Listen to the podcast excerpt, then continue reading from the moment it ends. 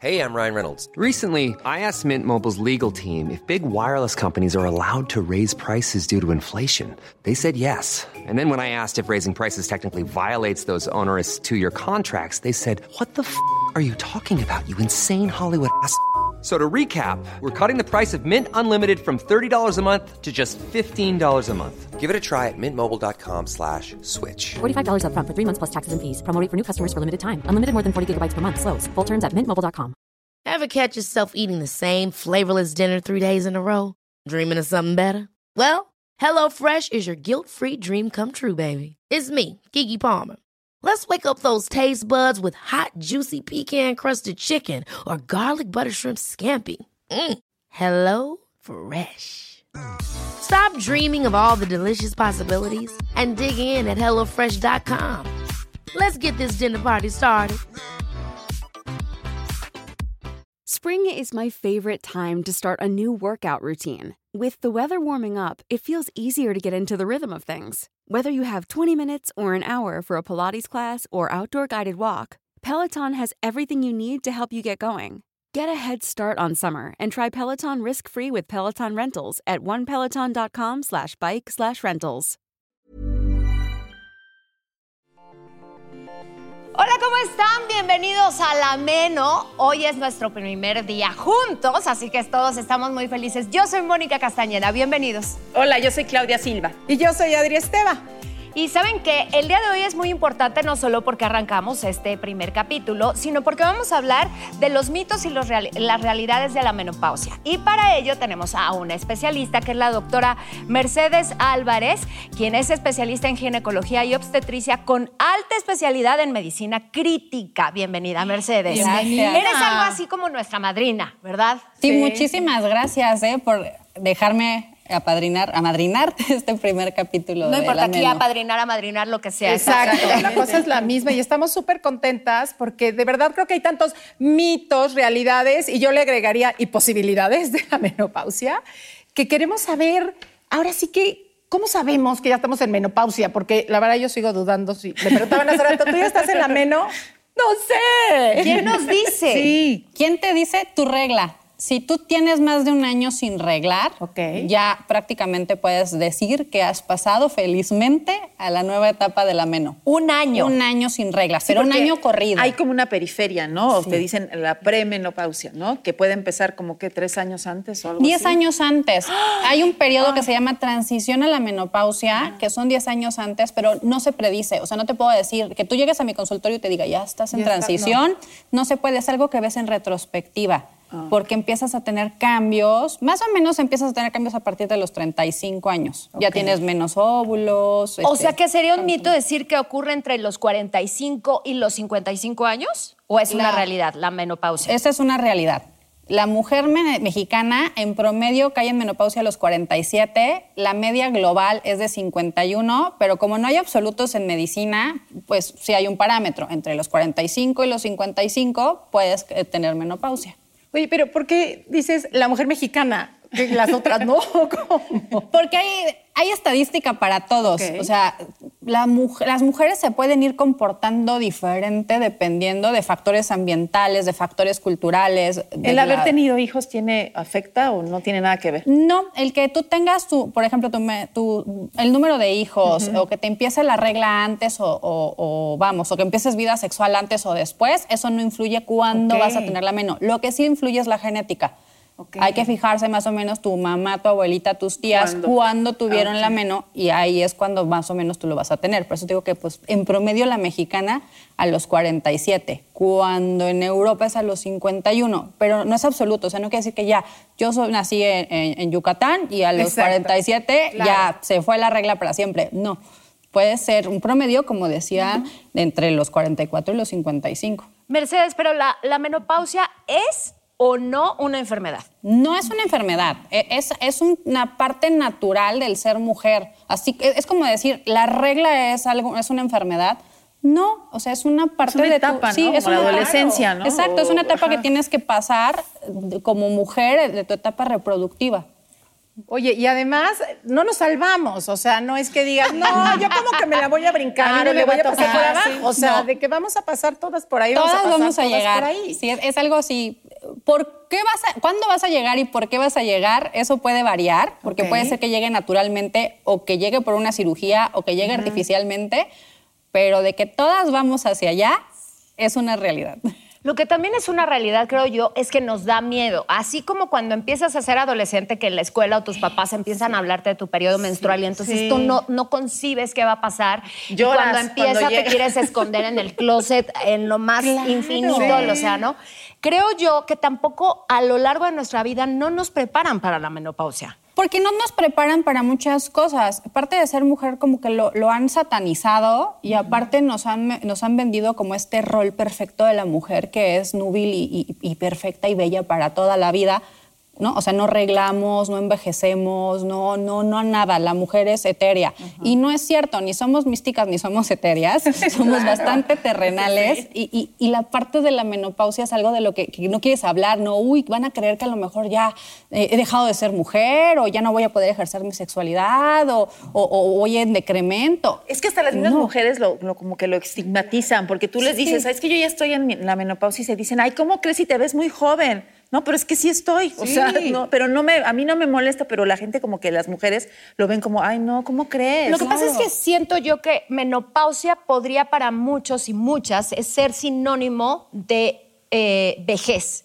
Sí. Y no tiene Sí, que como ver. que ya se No. te acabó la juventud, ya no estás en La tu época pila. reproductiva. Oye, ¿y quién es el especialista que nos ve? Porque bueno, También. de pronto es, y el geriatra, y, o sea, ¿quién. El pediatra. El pediatra. El pediatra, ojalá, pero el... No, el ginecólogo. No sé. Ok. Prácticamente el ginecólogo. De hecho, incluso hay ginecólogos que hacen másters, maestrías en, en menopausia.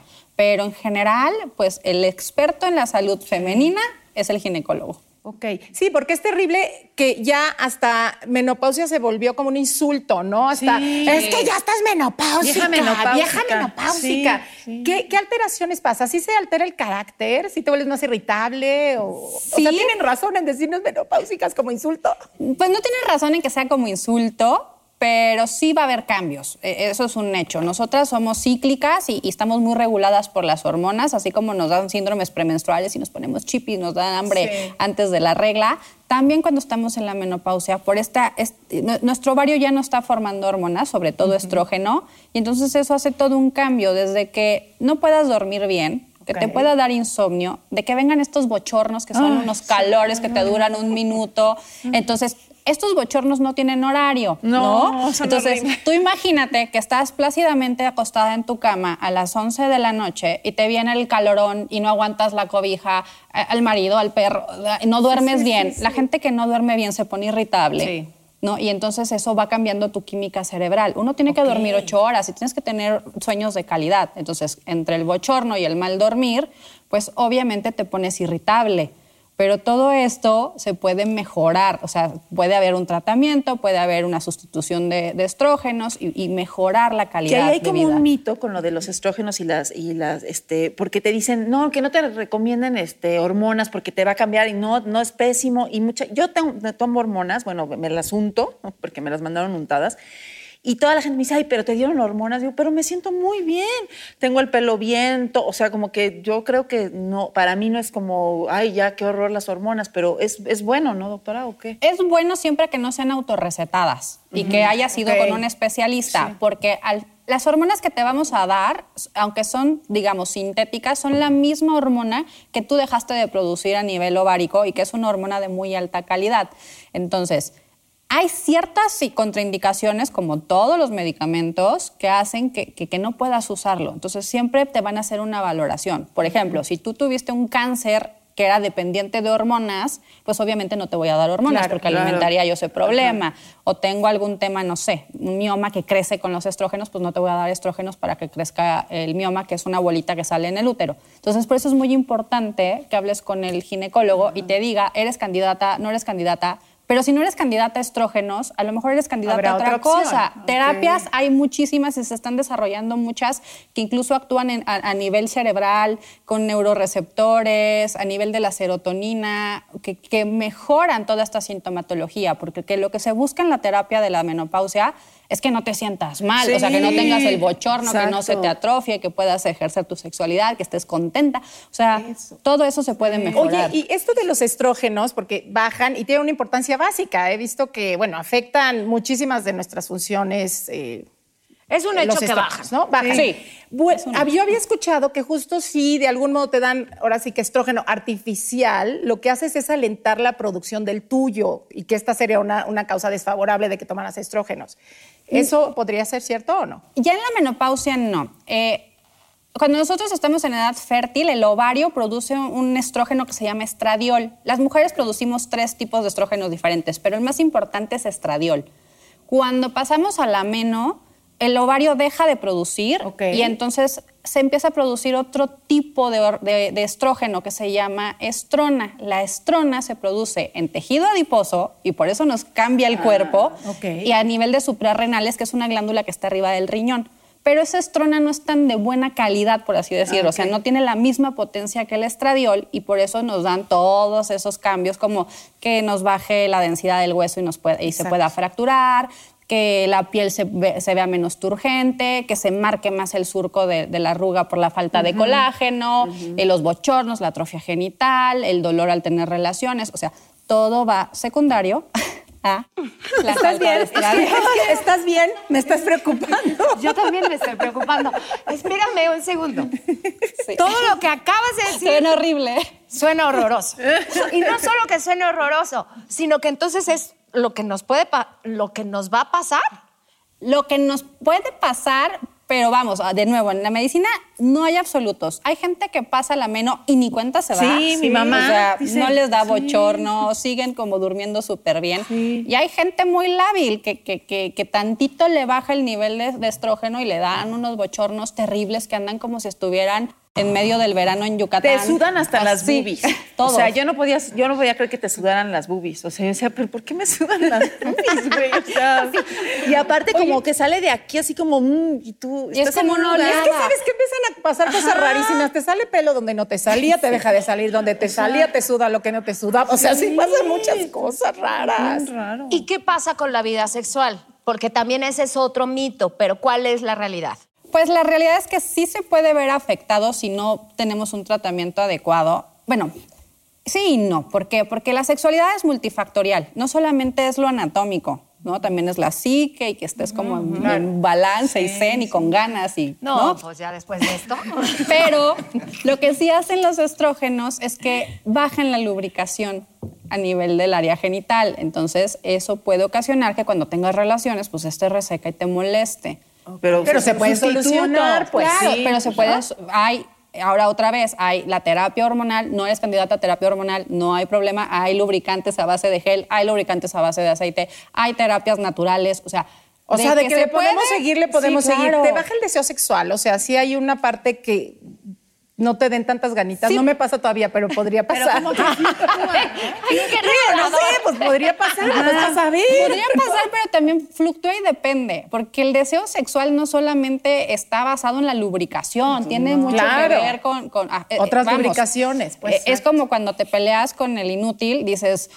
No te dan ganas, o sea, por muy bonito claro, que esté, claro. dices, no, no, porque estás Bloqueada. bloqueada Ajá. a nivel el psicológico, pero es todo un, conjunto. todo un conjunto. Pero entonces hay algo que este, me parece que bien importante, como que siento que ya quiero cambiar de ginecólogo, ¿no? O sea, porque creo que también es básico tener una estupenda comunicación Sí, con tu médico, claro. estupenda comunicación Totalmente. con este, con esa persona que va a empezar a, a- a entenderte en un periodo en donde pues vas a necesitar ir al psicólogo casi casi.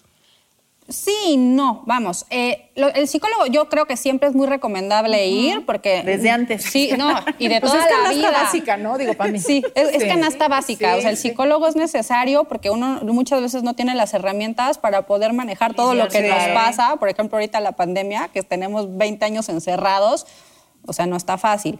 Y la meno va a ser un cambio, sobre todo eh, a nivel social, es algo que, no- que creo que nos pega mucho y que es necesario que, que tengamos a alguien que nos pueda ayudar. Y también depende mucho tu ginecólogo, Sí. ¿no? Hay ginecólogos old school que, te van a decir que son hormonofóbicos y te van a decir, no, no te pongas hormonas, esto se pasa a capela Sí, sí, sí. Y, y aguante como las machas, o va a haber quien te diga, estas son tus opciones, ¿tú qué quieres? Al final, yo creo, o yo soy de la formación de que el ginecólogo te debe de acompañar Sí. y te debe de dar opciones y tú eres la que tienes Vente que... para acá. Te pedimos. Gracias. Sí. Es que tú, eh, al final, yo soy un medio de, de información Sí. y tú eres la que tiene que elegir, porque ese médico paternalista que te dice, no, es que tú te tienes que tomar esto y se fregó, ya no va. Tú necesitas saber, hay esto, esto y esto, y te está pasando esto por y X y Z, ¿y tú qué quieres hacer?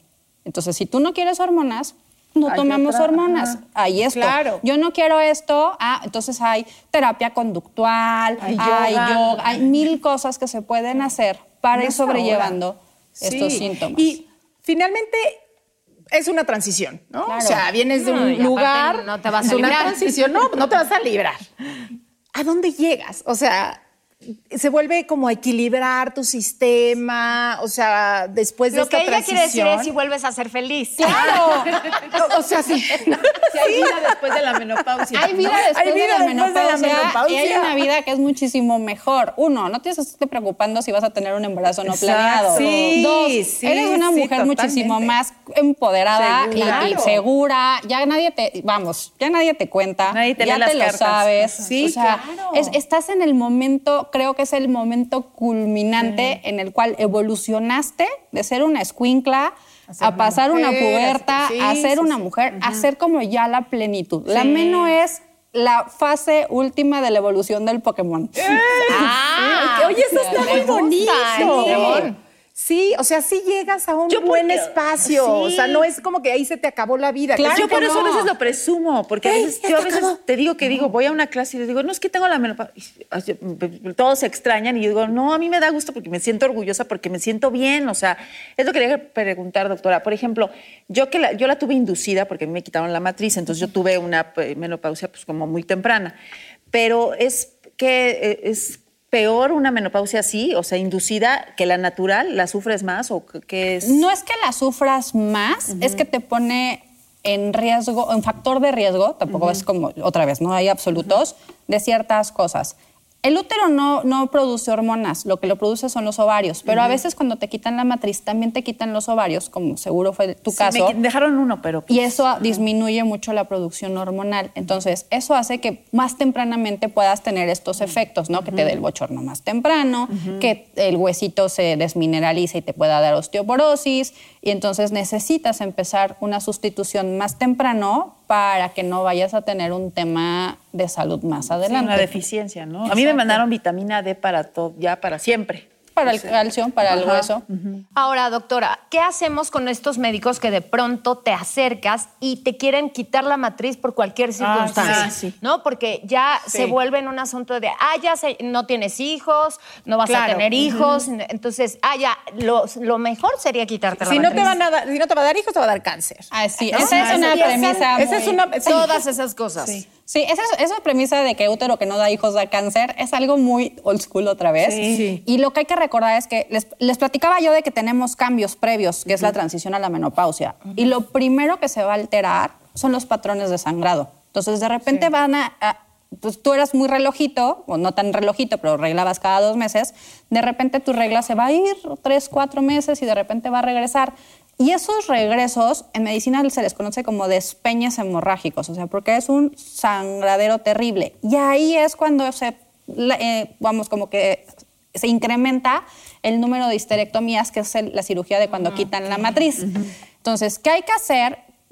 Pues preguntar cuál es la indicación, porque actualmente también hay tratamientos médicos que pudieran evitar esos sangrados para que no te dé anemia, porque al final no puedes estar sangrando en despeñe, Sí, no, en hemorragia, pero pueden ponerte un DIU hormonal, eh, un implante subdérmico, eh, darte algún tratamiento que corte la regla antes de ofrecerte una cirugía.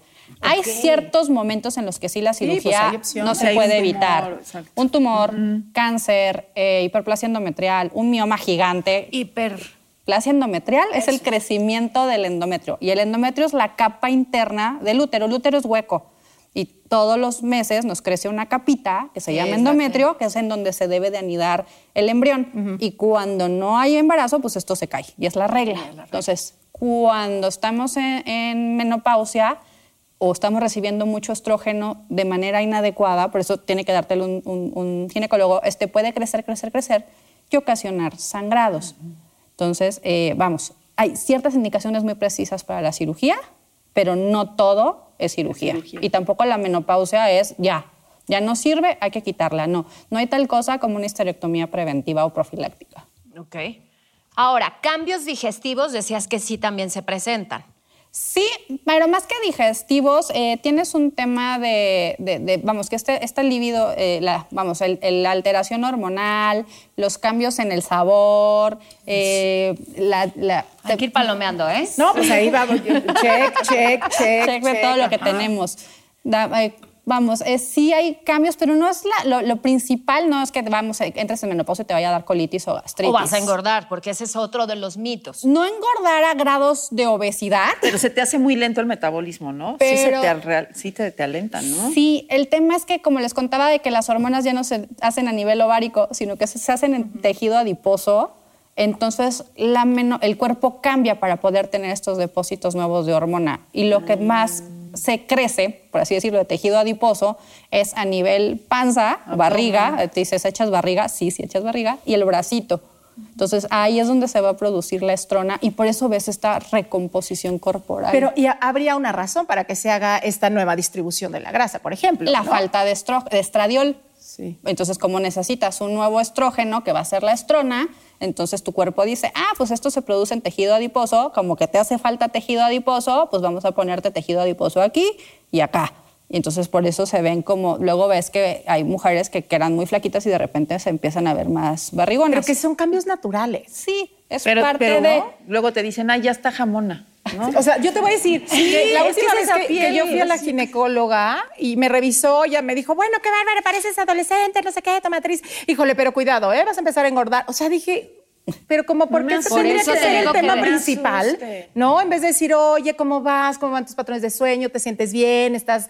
¿No? Como que este estigma de, y abusada, ¿eh? Como si fuera lo peor que te podría pasar en el mundo que tu cuerpo va a empezar a cambiar, cuando es normal, igual de ser una niñita, este, de pronto empieza a desarrollar y empieza a tener boobie, y es lo más natural. Es natural y también hay que tomar en consideración que muchas veces, como después de los 40, bajamos nuestra, nuestra actividad física. O sea, yo me inscribí en un gimnasio y, y todas las actividades maravillosas decían, si tienes 40 años no las puedes hacer, así como, como por. Por. Ajá, como de no hay una contraindicación, no es que automáticamente paso a los 40 y, y me sale un bastón y una joroba. Entonces, lo que hay que hacer es ver, para, la- para que haya obesidad o para que haya un aumento de peso, tienes que tener una ingesta calórica muy alta y no la estás quemando. Entonces, también hay- apoyarte a lo mejor con un nutriólogo o checar que no hayas bajado tu actividad física normal. Al menos hay que hacer ejercicio tres veces por semana, mínimo 20 minutos. Eso te va a ayudar a balancear, porque sí, va a crecer el tejido adiposo, pero tampoco es que te vayas a poner jamona. ¿no? Bueno, es que, es que sí. Bueno, oye, y la osteoporosis, en, en esta etapa hay que tener cuidado con la osteoporosis, ¿no? Sí, porque, el, el estrógeno ayuda a que la vitamina D haga que se fije el calcio. Entonces, si no hay estrógenos,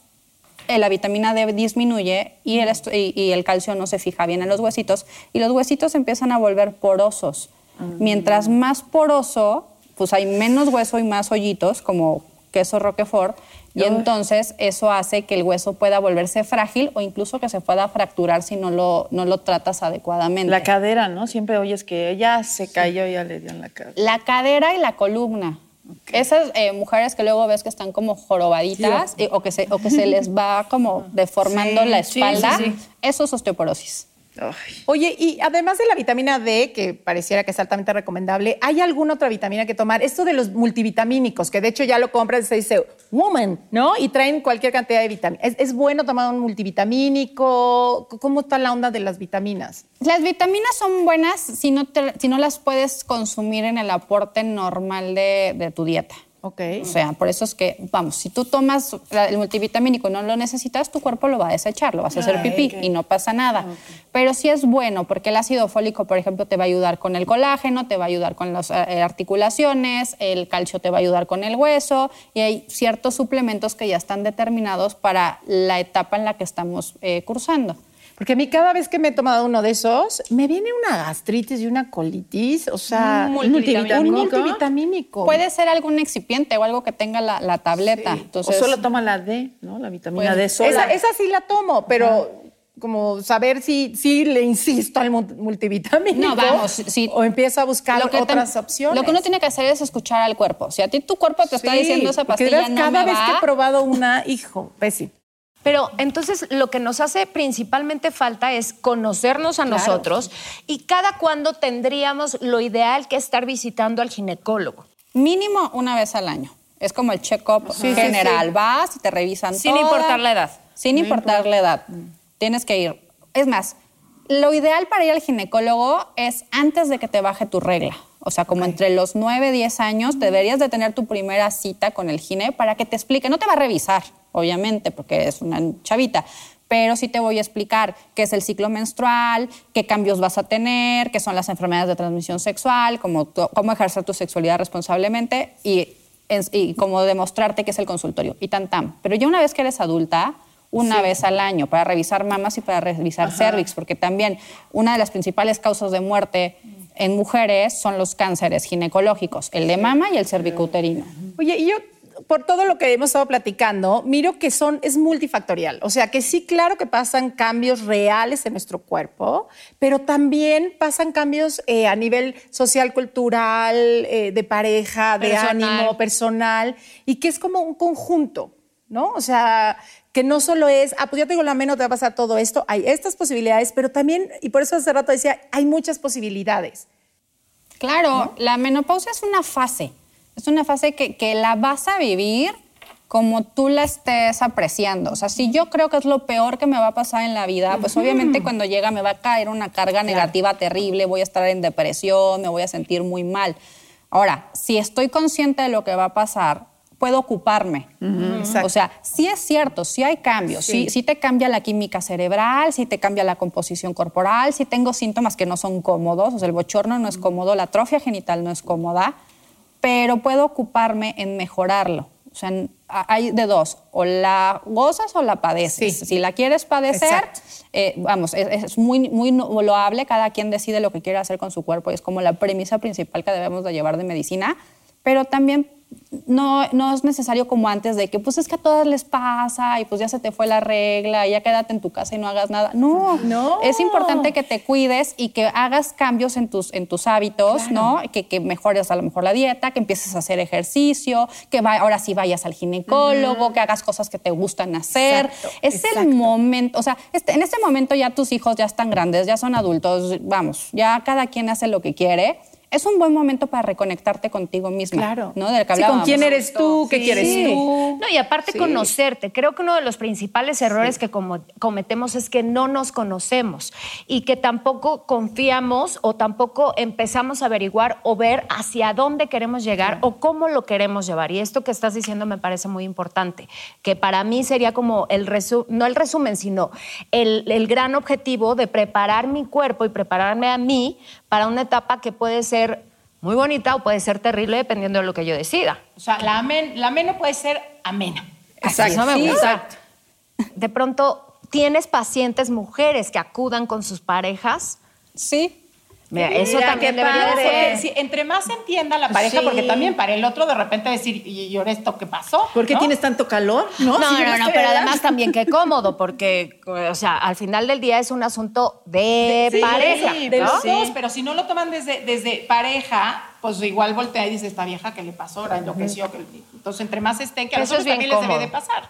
¿No? Sí, los- la andropausia, que será tema de otro, De otro capítulo. capítulo, pero ellos también están sufriendo Pero que el cambio de humor también tiene que ver con el, con el bochorno, porque te están hablando y entonces tú no es que estés de malas, es que tú estás sufriendo un calor y te están pidiendo una cosa y entonces tú estás, ahí mente voy. en otra parte. Ajá, o llegas a un lugar, que- a una cita de trabajo y empiezas a sudar aquí y Aperrado aquí, aquí y tú así, bigotito, y qué pena, me da mucha pena, pero no es que estés de malas, es que me pone de malas el tener el calor y que me estés preguntando algo. O sea, espérate. No, sí. Mitos y realidades Sí, sí, sí. Pues ya hemos aprendido mucho, no sé si estén de acuerdo. Muchas gracias, Mercedes.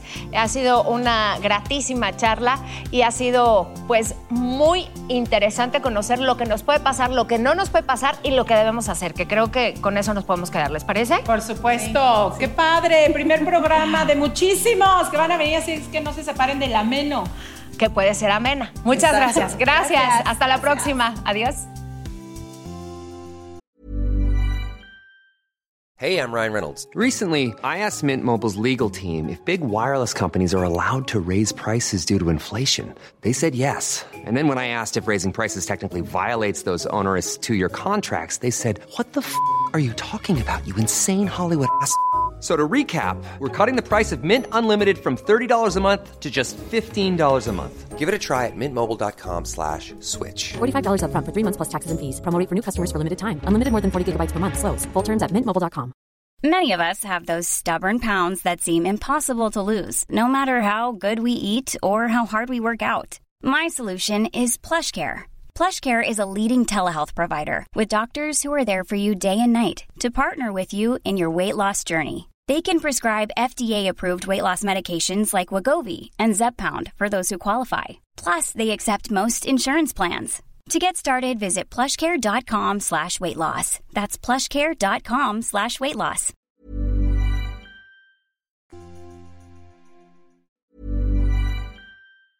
Ever catch yourself eating the same flavorless dinner three days in a row? Dreaming of something better? Well, HelloFresh is your guilt-free dream come true, baby. It's me, Gigi Palmer. Let's wake up those taste buds with hot, juicy pecan-crusted chicken or garlic butter shrimp scampi. Mm. Hello Fresh. Stop dreaming of all the delicious possibilities and dig in at HelloFresh.com. Let's get this dinner party started. If you're looking for plump lips that last, you need to know about Juvederm lip fillers. With Juvederm Volbella XC and Juvederm Ultra XC, your lip look, whether it's subtle or bold, can last up to one full year with optimal treatment and no additional maintenance. Find a licensed specialist and see if it's right for you at juvederm.com today. That's J U V E D E R M.com. Add fullness to lips in adults over 21 with Juvederm Volbella XC or Juvederm Ultra XC. Do not use if you have severe allergies or a history of severe allergic reactions, or if you're allergic to lidocaine or the proteins used in Juvederm. Tell your doctor if you have a history of scarring or taking medicines that decrease the body's immune response or that can prolong bleeding. Common side effects include injection site redness, swelling, pain, tenderness, firmness, lumps, bumps, bruising, discoloration, or itching. As with all fillers, there's a rare risk of unintentional injection into a blood vessel, which can cause vision abnormalities, blindness, stroke, temporary scabs, or scarring. For full important safety information, visit juvederm.com. Hey, folks, I'm Mark Marin from the WTF Podcast, and this episode is brought to you by Kleenex Ultra Soft Tissues, your ally to help tackle your allergy symptoms this season. I love the change of seasons, but nobody loves pollen and all those other things floating in the air that make you sneeze during this nice weather. Kleenex Ultra Soft Tissues are hypoallergenic and allergist approved, so fight back against watery eyes and runny noses without worrying about irritating your skin. For this allergy season, grab Kleenex and face allergies head on.